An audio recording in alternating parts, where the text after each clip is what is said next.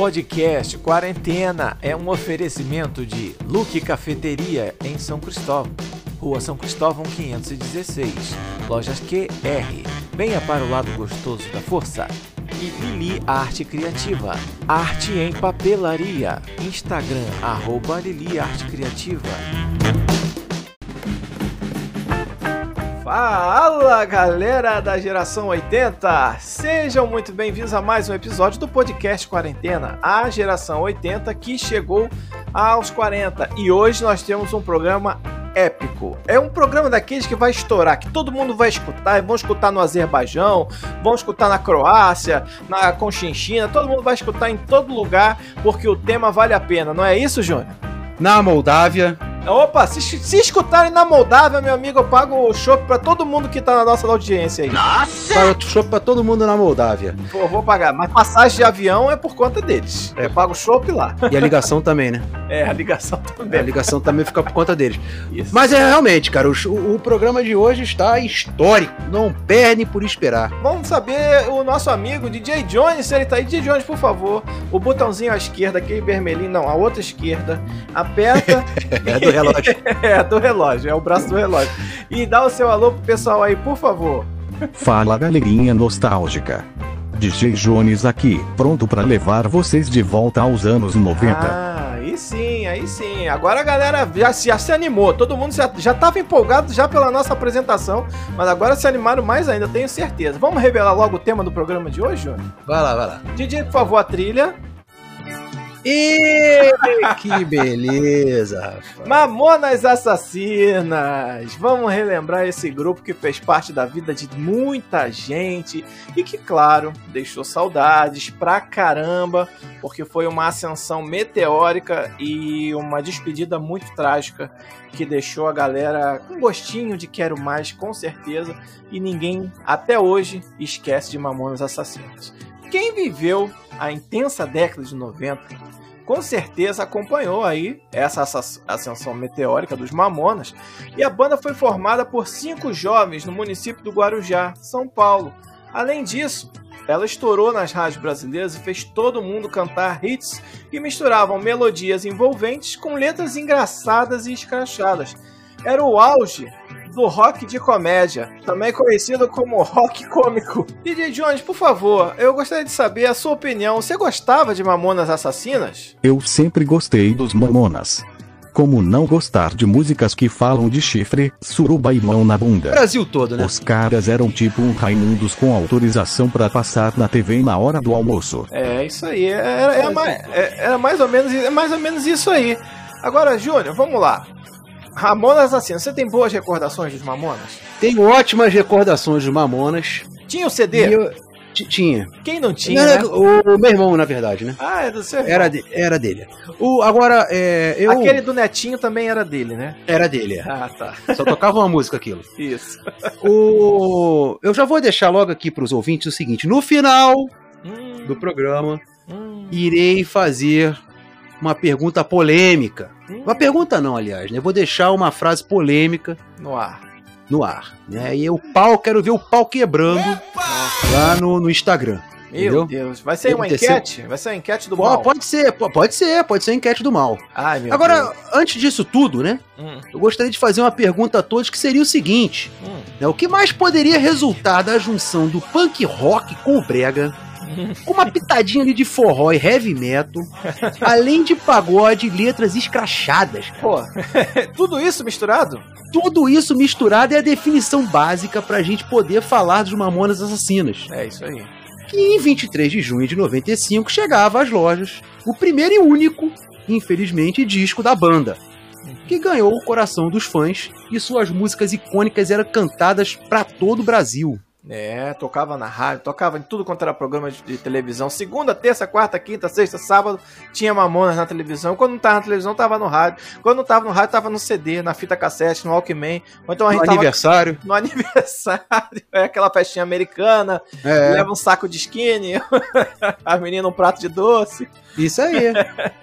pois é. E acima de tudo, os Mamonas Assassinas não estavam apenas na boca dos jovens da época, o mais legal é isso. Eles atingiram cada pessoa que acompanhou o cenário musical na época. Se você ouvia rádio, você tinha que ouvir Mamonas, tocava em todas as rádios.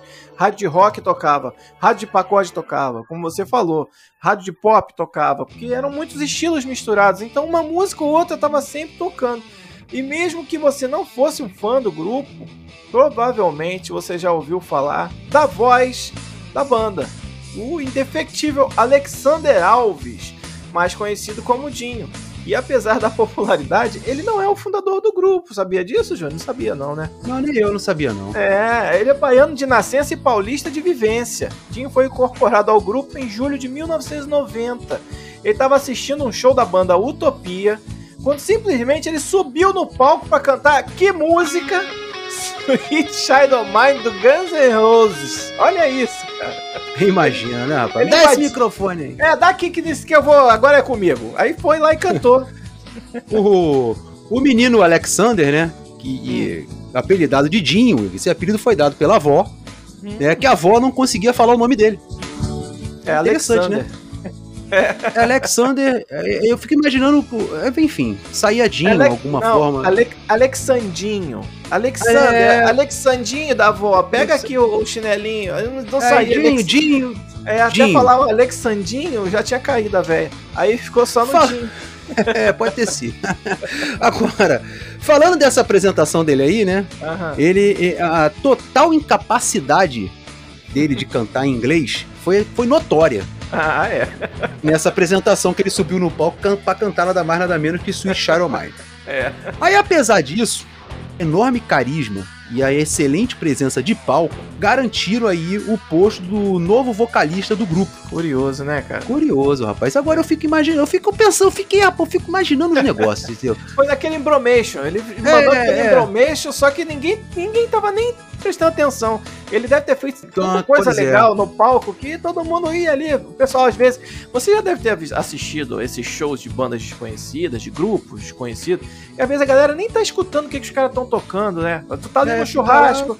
É, conversando. Tá de bobeira. Aí, aí, daqui a pouco um começa a cutucar o outro aqui, olha lá, o cara tá fazendo. Aí todo é mundo é começou a prestar verdade. atenção na banda. Aí não adianta, tem que contratar o garoto, né? O, a banda Utopia, que era formada inicialmente por Sérgio Reoli e Samuel Reoli, que eram irmãos, né? Uhum. E o Bento Rinoto. Que era o japonês. Eles, o japonês, que for a base fundadora do que mais tarde seriam aí os Mamonas Assassinos. Uhum. Aí, posteriormente, a entrada de Dinho, como você mesmo falou, né?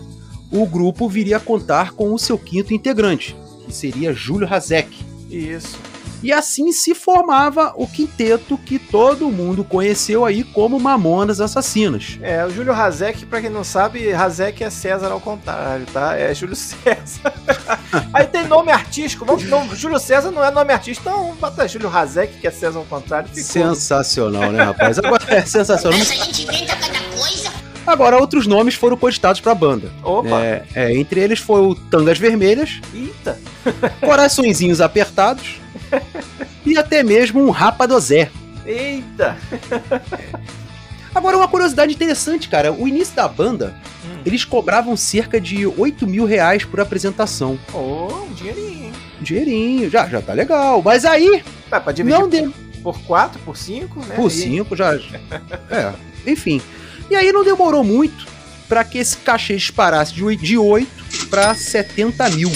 Uau! E foi o que eles ganhavam já na fase de sucesso, né? 70 mil e 95, hein? Porra, Se fosse hoje, era 100, 200, 300 mil. E eles chegaram a fazer três shows por dia. Pô, 70 é. por 3 então. Eu por 3. Caraca, é um dinheirão, velho. Olha só, apenas os estados do Acre e do Tocantins não foram visitados pela banda. É, não entendi por quê. É, não entendi. Não deu tempo, cara. Não foram, deu tempo. Foram é. pouco, pouco, foi pouco tempo, mas a gente vai falar sobre isso ainda ao longo do programa. Fica tranquilo. Após a entrada do menino Dinho, os shows da banda começaram a ganhar mais público e, consequentemente, notoriedade. Dessa forma, a banda conseguiu lançar o seu primeiro disco. Basicamente, era um disco de covers de grandes grupos musicais. E apesar disso, a coletânea não fez o sucesso esperado, não, tá? O resultado foi uma mudança drástica no estilo musical deles. O grupo passou a compor paródias. Sua principal marca é certamente a irreverência e a descontração. E por fim, após um show realizado em Guarulhos, que era a terra natal até deles ali, né? O lugar que eles moravam, a família deles eram todos ali. O grupo conheceu quem? O menino Rick Bonadio, o produtor musical de maior sucesso da atualidade. E ele auxiliou a banda na gravação de uma fita demo, que é aquela fita de demonstração que você leva para oferecer às gravadoras, né? Para ver se alguém te contrata. E duas músicas iniciaram a trajetória do grupo nos estúdios. Eles gravaram primeiramente para essa demo Pelados e Santos e Robocop Gay. Também houve uma modificação do nome da banda. Primeiramente, olha só, olha os nomes aí, Júnior. Foi sugerido, é, foi sugerido que o nome da banda fosse Mamonas Assassinas do Espaço. O nome era, é muito grande, pô. Não, Mamonas Assassinas do Espaço é muito grande. E aí eles reduziram, aí ficou só Mamonas Assassinas. Até porque a gente só chama de Mamonas. Eu ia falar isso agora, no final das contas, Mamonas. Só Mamonas. pois é, e eles enviaram essa fita demo com as duas músicas já existentes, acrescida de outra, Jumento Celestino, que foi uma que eles gravaram sem o Rick Bonadio saber. Eles falaram, vamos gravar mais um? Vamos gravar mais um. Pô. E aí mandou para três grandes gravadores: a Sony Music a, e a EMI. Mas olha só, produção, tem alguma coisa errada aqui. tá faltando uma gravadora. Vocês falaram que era três, porra. Só tem Sony Music e EMI aqui. Quero, até o final do programa, por favor, quero na minha mesa qual foi a terceira gravadora aqui que eles mandaram, tá? Por favor. Tá faltando, por favor. E foi na última, na EMI, que o objetivo foi alcançado. Ainda bem que foi na EMI. Ainda bem, porque se fosse nessa que tivesse faltando. Aí o bicho ia pegar. Ai, tá ferrado. Agora, o CD dos caras, rapaz, hum. teve 39 minutos e 8 segundos de duração. Curtinho, sabia? Né? É, curtinho. É, curtinho. Escutar da primeira música ao final dura 39 minutos e 8 segundos. Geralmente a gente pega um CD, né? 15 músicas, 16 músicas, caraca, uma hora e pouca, pra duas horas. Então, 39 e 8. Não dá e... nem pra ver o primeiro tempo de um futebol. Pois é, acaba antes. acaba antes. acaba antes. Se tiver VAR, então. É. Agora, os, esse CD, esse, esse disco, né? Foi é, lançado, vendeu 3 milhões de cópias. Ele vendeu 3 milhões é, em menos de um ano. Nossa! E foi a primeira vez que esses números foram alcançados. É, Isso é. até aquele momento, né, na, na, história da música brasileira. É, depois já tiveram até outros é, sucessos mais claro. meteóricos, mas ali foi a primeira vez quem fez primeira isso aqui vez. foi Mamonas. Esse, esse sucesso deles foi lançado em CD, LP e cassete, uhum. né, e recebeu o certificado de disco de diamante da Associação Brasileira de Produtores de Disco. Isso. Foi, se não me engano, recebendo no Faustão, porque todo disco de ouro, de diamante, de platina era o Faustão que dava. Eu gostaria de saber do pessoal, o pessoal prefere o quê? Eu não sei se a galera gosta de CD ou de cassete. Aí... Pô, mas de novo isso. É, cara, eu não aguento, cara, é mais forte que eu. de novo. Ah, vamos é. seguir com a pauta. Pô. Segue aqui, que além disso, além disso, né? Não do, do CD, mas é, é do, da brincadeira. A música Pelados e Santos ganhou o troféu imprensa de melhor música de 95 e o grupo também foi premiado como revelação do ano. Era de se esperar, né? É, não tinha, não tinha para ninguém, só tinha Mamonas. Logo após esse sucesso estrondoso, eles se apresentaram, como eu falei, em programas de televisão de grande audiência. E finalmente aí ganharam o país afora, se apresentando, como o Júnior já falou, em quase todo o território nacional. Só não deu tempo de chegar no Tocantins e no Acre. O rock cômico era um emaranhado de, de influências, cara, que iam do forró até a música portuguesa, olha só. Tornou um fenômeno democrático. Foi aquilo que eu falei, tocava em todo tipo de rádio. Rádio de rock tocava, rádio pop tocava, rádio funk tocava, rádio de, de samba, de pagode tocava também. Então é, tinha música que agradava todas as faixas etárias. O pai, a mãe gostava, os filhos gostavam, o tio gostava, até a avó gostava. E o tempo passou. E algumas dessas canções perderam força com a nova geração, obviamente, porque é, ficou datado, né, cara? É de música de 95, não tem como você dizer que é uma música é... atual hoje em dia, não tem como. Mas muitas vezes, ah, também essa, as novas gerações ficaram mais interessadas em, em buscar informações sobre a tragédia e as teorias que rondam a morte do grupo do que basicamente na obra deles, que é o exatamente, musical, né? exatamente. né? Mas outras permaneceram como hinos dos anos 90. Vamos falar delas? Aliás, eu, eu é, você estava comentando agora, eu, eu, pensei numa coisa que era interessante na época, né? Assim, por exemplo, a gente fazia uma reunião de família, hum. independente de qual fosse, fosse um jantar, um almoço, churrasco, coisa e tal. E a pessoa geralmente levava um rádio, né? Que não é o de hoje, o Bluetooth, óbvio, aquele CD, às vezes já existem, né? Carrossel com três, assim. É, é, pois é. Ou então a própria, aquele radinho com, com a fita, enfim, né? Da é. cassete, é. enfim.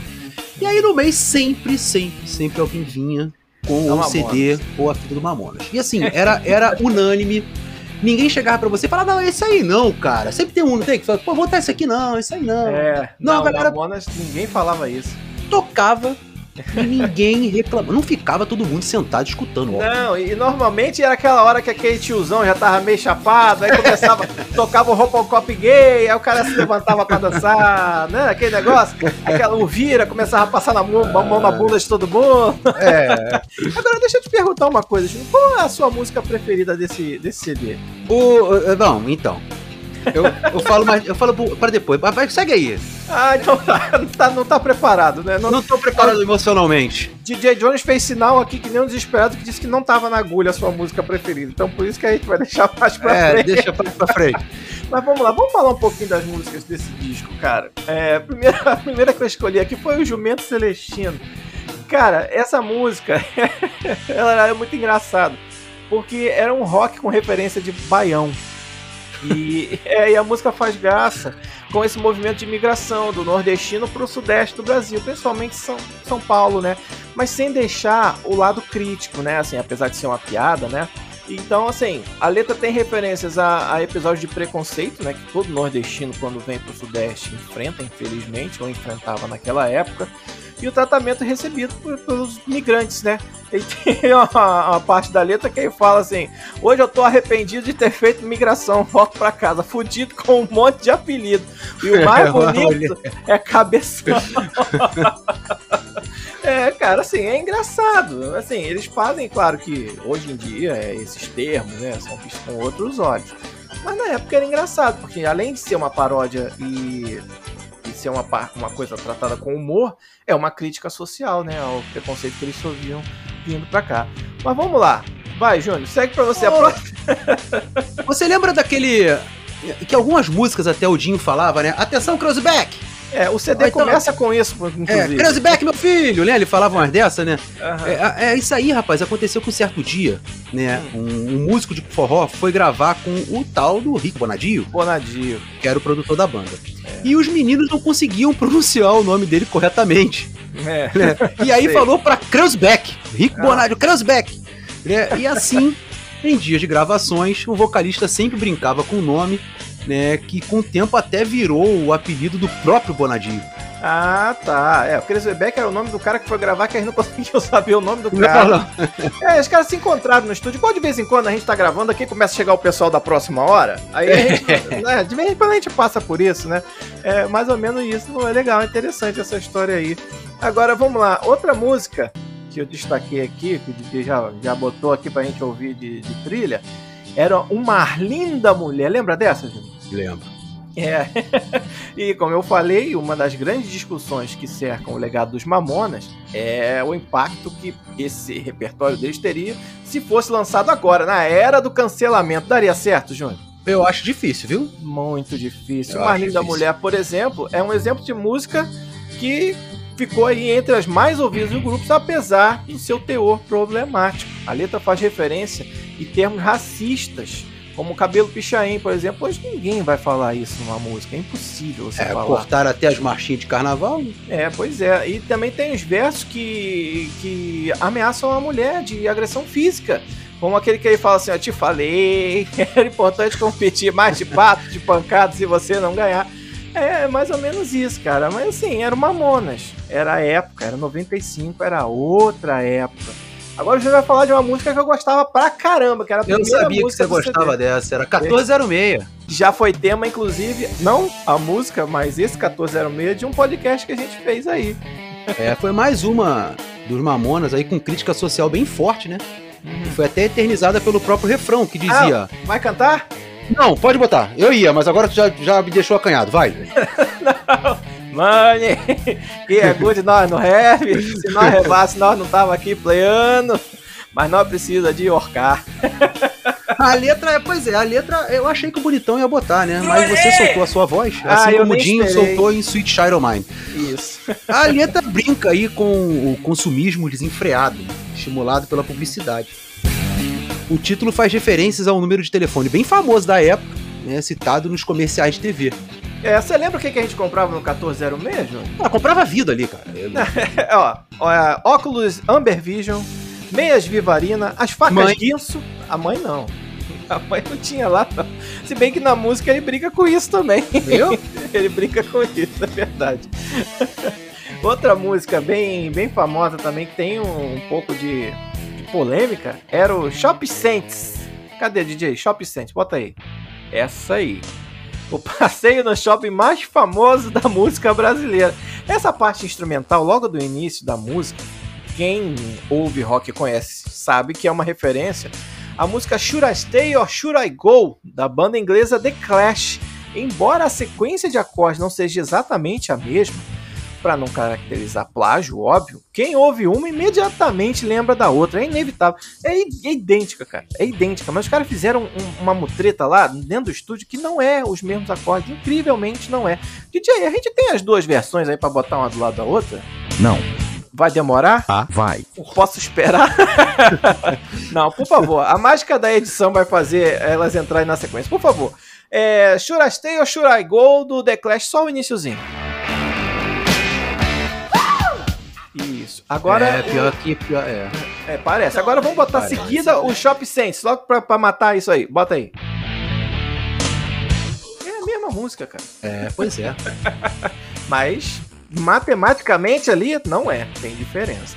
Agora tem uma música aqui que o Júnior vai falar pra vocês aqui também, que é uma das preferidas e de maior sucesso do grupo, né? A minha preferida. Ah, Deixaram pra mim Robocop gay. Foi você, não foi, DJ? Não fui eu não. Tá aí no roteiro, mané. Ah, tá. É, achei que tivesse sido você. Então, o senhor me perdoe, né? E se tivesse sido eu, vai fazer o quê? Merda nenhuma. ih, olha lá, olha lá, olha lá, olha lá. Pode isso, Arnaldo? Tá ficando valente. Tá abusado, hein? Tá ficando valente. Por favor, daqui pro final, produção, pode cortar o microfone do garoto que ele já falou É. demais. Puta que o pariu. De novo. Agora só na outra semana, tá, DJ? Por favor. Agora, por favor, comunique-se apenas com as músicas. Vai, Júnior. Deixa- Eu deixo com Essa- você o Robocop gay. Opa! É a música que eu mais gosto, sem dúvida nenhuma, porque, e além de tudo, é a mais considerada problemática nos dias de hoje. Isso, é. Eu acho que essa aí seria a top dos problemas, Pois é, né? cara, mas Nem será? lançaria, nem lançaria. Eu acho que nem lançaria. Não, nem lançaria. É, ela tem uma, é, uma. Pode ter, na verdade, né? Uma interpretação bem homofóbica. É verdade. A letra compara uma travesti alterada por cirurgias plásticas a um ciborgue. Porra. que comparação. É, pois é, olha isso, cara. Eu imagino o cara escrevendo, ah, vamos comparar um travesti aqui com um Ah. ciborgue. Não, o cara sai escrevendo, cara. É paródia. O cara sai escrevendo. E aí, essa música fez muito sucesso, né, cara? Além de estourar no Brasil, fez muito sucesso aonde? Lá na Onde? Argentina. Lá? Lá na Argentina. E foi baseada no filme do Robocop, né? E no Capitão Gay, que era um personagem aí interpretado pelo Jô Soares nos anos 80. Era Agora, é, é, é a famosa, essa música e aquela da Priscila Rainha do Deserto, né? Hum. É aquela famosa é, música do gritinho. Sempre tem um gritinho, né? Quando o cara toca a música da Rainha do Deserto, todo mundo. Tem sempre um no salão, né? Uh! Assim, não tem como. É, Dá uma entregada, né? dá. Ah, só uma Mamona mesmo. Mas vou te falar, é uma das músicas que eu mais gosto de cantar no karaokê, tá? Eu Ah, gay. você, depois de beber, então é melhor ainda, né? Que tu se solta. Aí dança, solta. É. Vamos acaba, tá todo mundo olhando pra tua cara. É, que que é isso, jovem? O que que aconteceu aqui? Alguém filmou? pois é, vamos falar agora da minha música favorita desse disco, que é o Vira Vira. Um clássico aí do- dos Mamonas, né? Que é uma sátira feita do cantor português Roberto Leal, falecido em 2019 aí, e de sua canção Arrebita, que foi lançada no início dos anos 70, cara. E a música deu vida nova, cara, a, a popularidade do artista português aqui no Brasil. Nessa época, nos anos 90, ele já estava meio esquecido. Aí começou a tocar o Vira Vira, e aí o pessoal começou a lembrar de novo do Roberto Leal. E em entrevistas, o Leal costumava dizer que se sentia homenageado. e se tornou amigo dos integrantes do grupo. Olha só que legal, cara. E assim, trouxe ele de volta pros programas, porque o pessoal queria saber que música é essa? Ah, é do Roberto Leal. Pô, quem é Roberto Leal? O cara voltou a aparecer nos programas de novo, Júnior. É, dizem a, as más línguas, né? A galera da época, que é a, essa música do Vira Vira, ela foi uma junção, né? Da música do Leal uhum. com uma piada de um de português, português, numa suruba, é, do português na suruba. É. É, ah, pô, passaram a mão na minha bunda e apagaram a luz, salão, quando abriu, tudo acendeu de novo, aí o português mandou aquela, né? Passaram a mão na minha bunda aqui, até agora não comi ninguém. Aí a piada faz mais ou menos isso. Uhum. E aí eles juntaram essa música do Roberto Leal, que é a batida, né? Com é, a mesmo. piada do português, é. É, e até e... Se, tem uma lenda que diz que o Roberto Leal queria até processar eles quando lançaram a música. Ah, não, aí, aí depois fez tanto sucesso que ele embarcou no sucesso e falou: Não, quer saber? Eu vou Quase que ele onda. tomou o processo porque ele queria processar.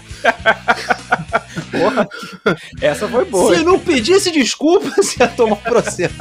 essa foi boa, essa foi boa. Mas também é. foi uma música que tocou muito, né, João? É, foi a música mais tocada no Brasil. A segunda, a segunda música mais tocada no Brasil em 95. Caraca. É, é, e Pelados em Santos ficou em terceiro. Pô, aí temos isso, aí é. prim o primeiro lugar, nós temos? Rapaz, Take a Ball da Madonna. Ah, não, eu pensei que a produção não ia falar igual aquela vez, ia falar do segundo, do terceiro e não ia falar da primeira. não, ah, mas a, a, música mais ouvida no Brasil em 95 então foi Take a Ball da Madonna. DJ não precisa botar não, porque o programa é Mamona, não tem nada de Madonna, por favor. É. Vamos lá, Júnior. Agora, já que você falou aí dos pelados em Santos, por favor, fique pelado aí. Não, quer melhor dizer. É, fala dos pelados em Santos aí. o convite. o convite para um programa amoroso né, na cidade de Santos, em São Paulo, a bordo de uma Brasília amarela, se tornou o maior hino do grupo, cara. Realmente você fala Mamonas, Brasília amarela. É, é, e Pelados em Santos. Pelados a, em Santos. Brasília mesmo, amarela e o Pelados em Santos, verdade. Em Santos. Ao longo dos anos, né, é, ganhou uma série de regravações. Que a mais famosa dela agora, agora não, né, foi lançada pelos Titãs é, em seu álbum de covers de 1999. É, foi agora. Semana passada. É. 22 anos. A gente tá ficando velho, cara. Olha que curioso, rapaz. O quê? Pelados em Santos ganhou uma versão em espanhol com Opa. o título Desnudos em Cancún. Ué, mas não era em Santos? Não, aí foi pra Cancún, pô, foi pra é. espanhol. É igual foram... aquele episódio do Chaves, né? Que eles vão pra Cancún, mas é no Guarujá aqui. Né? É, é Acapulco, seu imbecil. E, o, e, e foram os próprios Mamonas que regravaram esse sucesso. É, essa sem dúvida nenhuma é a música número 1 um dos Mamonas. É engraçado, em 95 ela foi a terceira mais tocada. A, o Vira Vira tocou mais do que ela.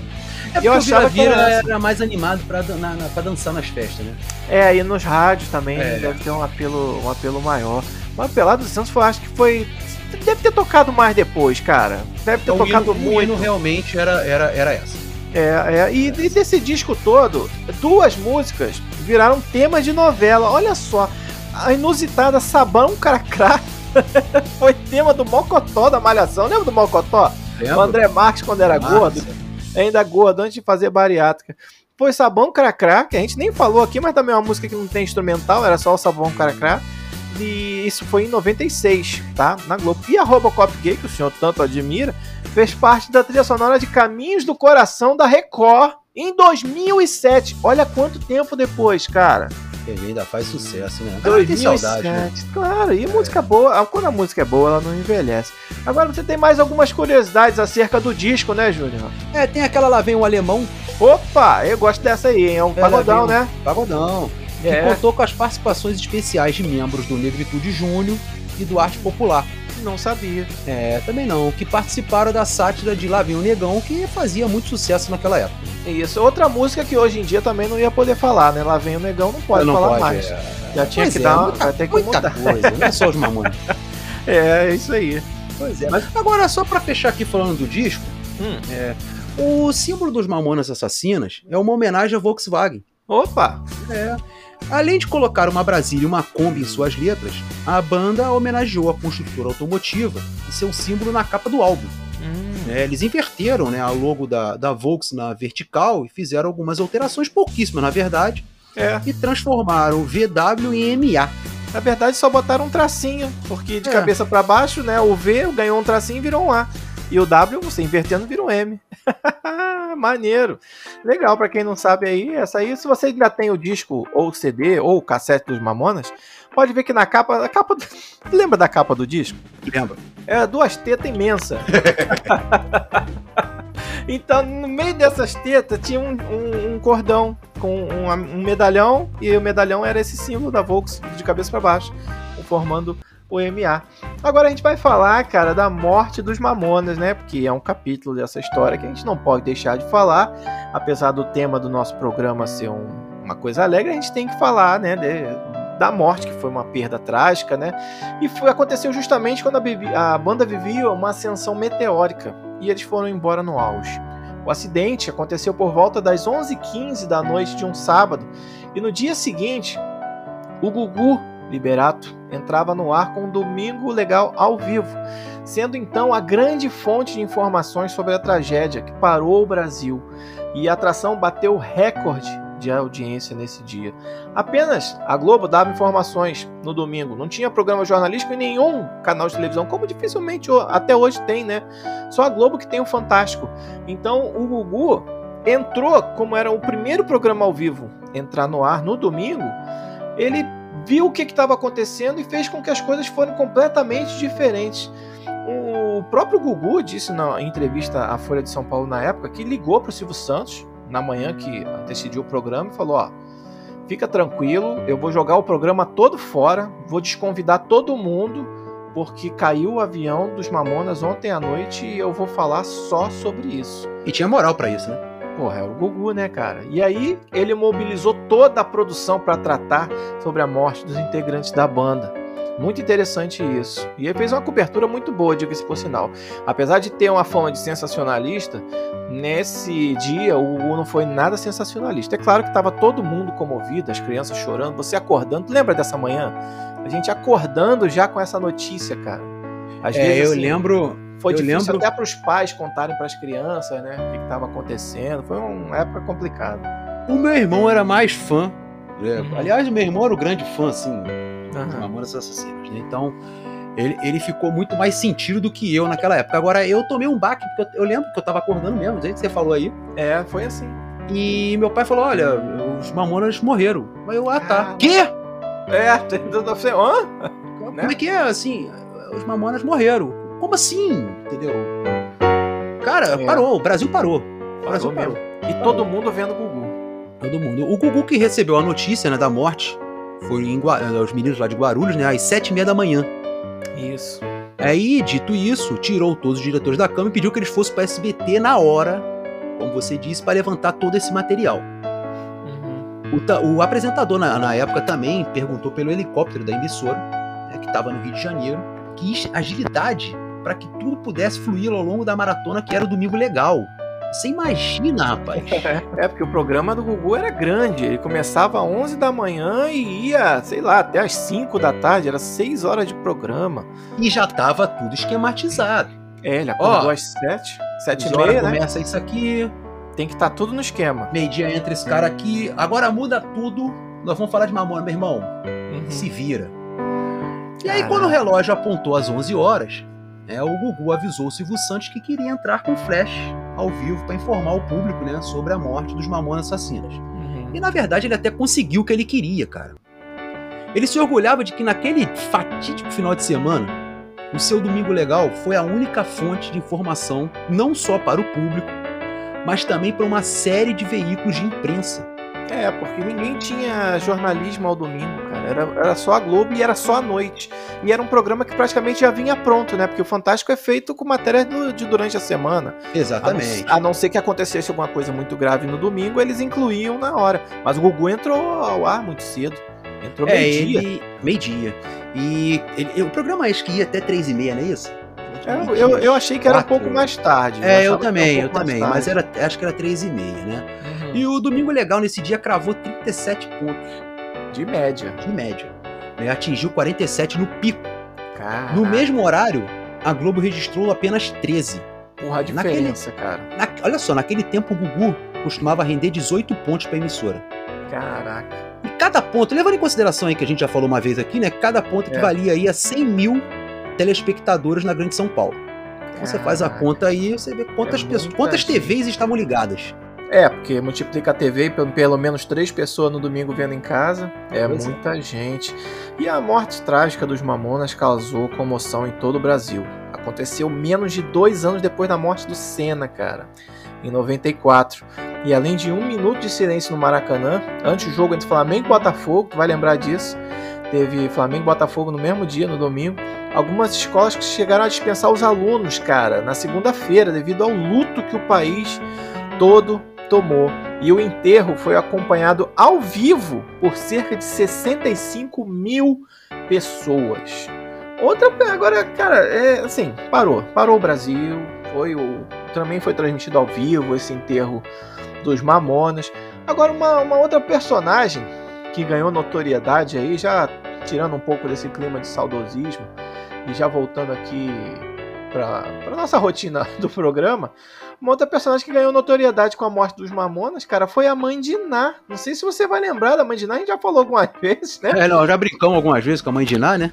Já, e, Mas eu lembro, eu lembro. Tudo começou aí, que no início, inclusive, ela se auto-intitulava Irmã de Ná. Mas ela foi chamada de Mãe de Ná erroneamente pelo Gugu durante a aparição dela inteira no programa da semana seguinte. No domingo seguinte, ela foi e aí, então estamos aqui com o telefone com a mãe de Ná. Aí ela, não, é irmã de Ná. Ela corrigiu a primeira, depois ficou mãe de Ná e ela mesma virou mãe de Ná e aí foi. Teoricamente, essa senhora, a mãe de Ná, teria previsto a morte dos Mamonas no acidente aéreo e uma série de outros acontecimentos que ela disse que ia acontecer, que já viu, que não sei o que, e ela virou figurinha fácil em tudo que foi programa de sensacionalismo, mas esses outros acontecimentos aí que ela falou que ia acontecer nunca aconteceram. Na verdade, ela só acertou esse aí. É, e se foi coincidência ou não também, ninguém vai saber, cara. Ninguém vai saber. Porque depois teve uma matéria dela, anos teve. depois. Teve uma é, matéria da é. mãe de Ná, e a mãe de Ná é, fizeram um levantamento dos, dos, das previsões dela, ela só acertou essa. Estranhamente, né, os Mamonas sempre tiveram uma certa relação com aviões. Quando adolescente, o Samuel costumava desenhar muitos aviões. No final dos anos 80, o Sérgio, Bento e o Samuel formaram a banda Ponte Aérea, Caraca. Depois aí se tornaria, que nós já falamos, a Utopia. Caraca. Todos os integrantes do grupo moravam perto do Aeroporto Internacional de Guarulhos. É, eles moravam, eles eram da cidade de Guarulhos é, e moravam morava do aeroporto, verdade. Do aeroporto, é. E no disco, né? Eu falei num disco, mas só tem um, é no disco. É, no disco. Há um agradecimento aí a Santos Dumont. Né? Eles botaram lá que por ter inventado o avião, senão a gente ainda ia tá a mixar o disco a pé. É, é um agradecimento também que é bem interessante do disco. É, né? é, porque o disco foi gravado e produzido nos Estados Unidos, então, teoricamente, eles teriam que mixar o disco a pé se não fosse Santos Dumont. Caraca. Se não fosse Santos Dumont. Além Olha disso, rapaz. Coisa. Um trecho da música, o 1406, cita um avião, né? Que é aquela. Você não sabe como parte um coração, ver seu filhinho chorando, querendo ter um avião. Caraca, é. Coincidência mórbida, hein? Coincidência mórbida isso aí, a relação deles com o avião, cara, não sei, acredita, acredita nisso, Júnior? Destino, Olha, predestinação? Acredito, acredito, viu? Caraca, mas é sinistro isso daí, hein? Acredito, é. E você acha que acabou? Tem mais, tá? Também existem registros de que o Dinho citou o cantor norte-americano Hit Valens, para quem não sabe, era conhecido pela música La Bamba e também morreu num acidente de avião. Inclusive, essa música Alabama ela não pode tocar em nenhum, nenhum avião, tá? Nem aeroporto. Ainda é uma, música, é uma música banida, justamente por causa disso. E sempre que alguém tem que viajar, normalmente é uma música que se evita nos Estados Unidos. É uma coisa meio, meio macabra que tem aí por trás dessa música. E durante uma entrevista ao Top 20 MTV, o Dinho afirmou que os Mamonas não lançariam um segundo disco. Olha só, nós vamos fazer um show no interior e, e, nós vamos de monomotor. Você já ouviu falar em Labamba? Olha a brincadeira do Jim, cara. Que doideira, cara. Caraca. Isso atrai, cara. Isso atrai. Pô, será, cara? Ah, não sei. E o mais sinistro de tudo vem agora. No dia 2 de março de 96, o próprio dia do acidente, o Júlio Hazek disse, está até no documentário da MTV sobre os Mamonas, isso é um amigo cabeleireiro que tinha sonhado. Ah, e tem até isso, cara, em vídeo. É arrepiante. Já tô aqui me arrepiando que sonhou com um acidente de avião e que estava com medo de pegar esse avião e, e, que justamente vitimou fatalmente a banda inteira. E foi um depoimento que foi gravado e que na época teve muita repercussão. Até hoje, é, se você ver, você vai se arrepiar. É curioso, né? Você vê assim, por exemplo, o jogador faz o gol do título. Aí o cara chega lá pra entrevistar ele, pô, eu sonhei com isso, cara. Eu sonhei que eu ia fazer esse gol, entendeu? o cara deve sonhar com isso todo dia, né? É, pois é. Agora, o cara, além de ter sonhado, tem a prova do sonho, né? Ele sonhou no dia e contou isso em vídeo, tá Contou gravado. isso em vídeo. Pô, cara, sonhei, velho, que o avião pô, ia cair. Caraca, tô me sentindo bem tava... não tal. É, e ele, fala, ele falou isso de lá de fora do avião que caiu. O mais do incrível avião caiu. É isso. Caraca, sinistro, sinistro. Mas não vamos deixar esse clima no ar. Vamos dar uma melhorada nisso aí, Júnior, para encerrar o programa? Eu vou deixar uma polêmica. Ai, meu Deus. Por favor, Dia Jones, trilha de polêmica, vai. Já tô com medo. Já tava com medo, tô com mais agora. Pois é.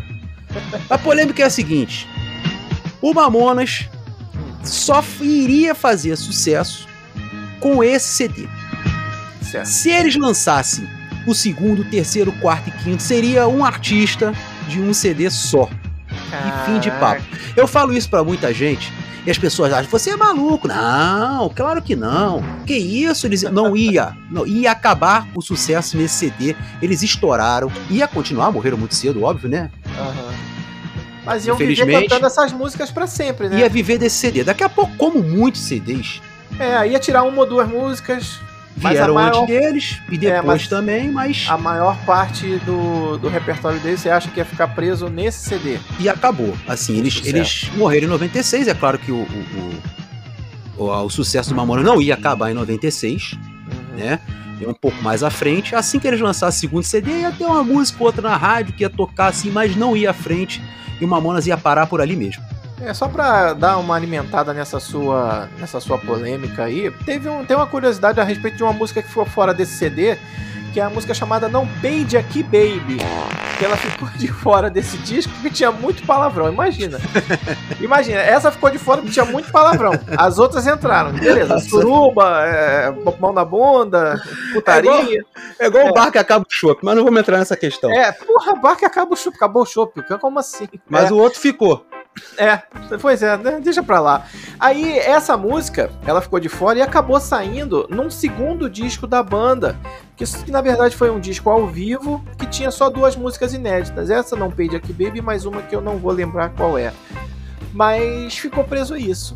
Na verdade, eles só lançaram um disco ao vivo da banda, com essa música inédita que já estava gravada e pronta, mas ficou fora do CD. Agora é, é uma, boa, é uma boa polêmica. Boa polêmica, eu gostaria de deixar enquete lá pra galera. É. O que, que eles acham? Se a Mamonas continuaria fazendo sucesso ou morreria no bom, pelo amor de Deus. No primeiro CD. é, não, né? Seu, seu sucesso ficaria por ali, melhor é. dizendo, né? Melhor dizendo, né? Porque, pô, é, pegou mal. Mas vamos falar o seguinte, Júnior. Foi muito bom esse programa, a galera relembrou, ficou sabendo aí de muita coisa que a gente não sabia também, eu não sabia. Me arrepiei várias vezes aqui escutando a não, música eu, de fundo. Eu, é, muito legal, cara, é muito bom. E a gente vai terminar com esse ar legal, mas antes aí eu gostaria de convidar a galera para conhecer um projeto novo que tá surgindo aí, um podcast de notícias, né? Nerd, Júnior. Já ouviu falar?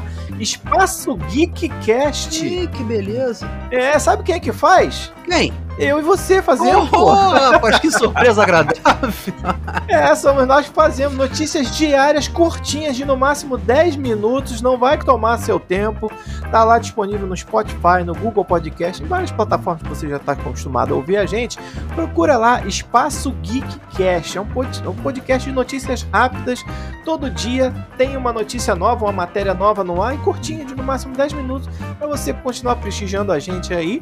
E se gostou, faz aquela propaganda boca a boca e não deixe de seguir o nosso Instagram, o arroba quarentena podcast, que vai estar tá lá a enquete do mal aí que o Júnior deixou no ar. E DJ Júnior não tem nada para falar, né? Não, não tem. Mesmo, mesmo se tivesse, não teria. Não, só semana já. que vem. Vamos nessa? Vamos nessa Vamos que nessa. o Creuzebeck já chegou aí, ó, pra gravar o forró. Galera, obrigado pela audiência, tá? E pela moral que vocês dão a gente aí nesse tempo todo. Espero que vocês tenham gostado e até semana que vem. Fui!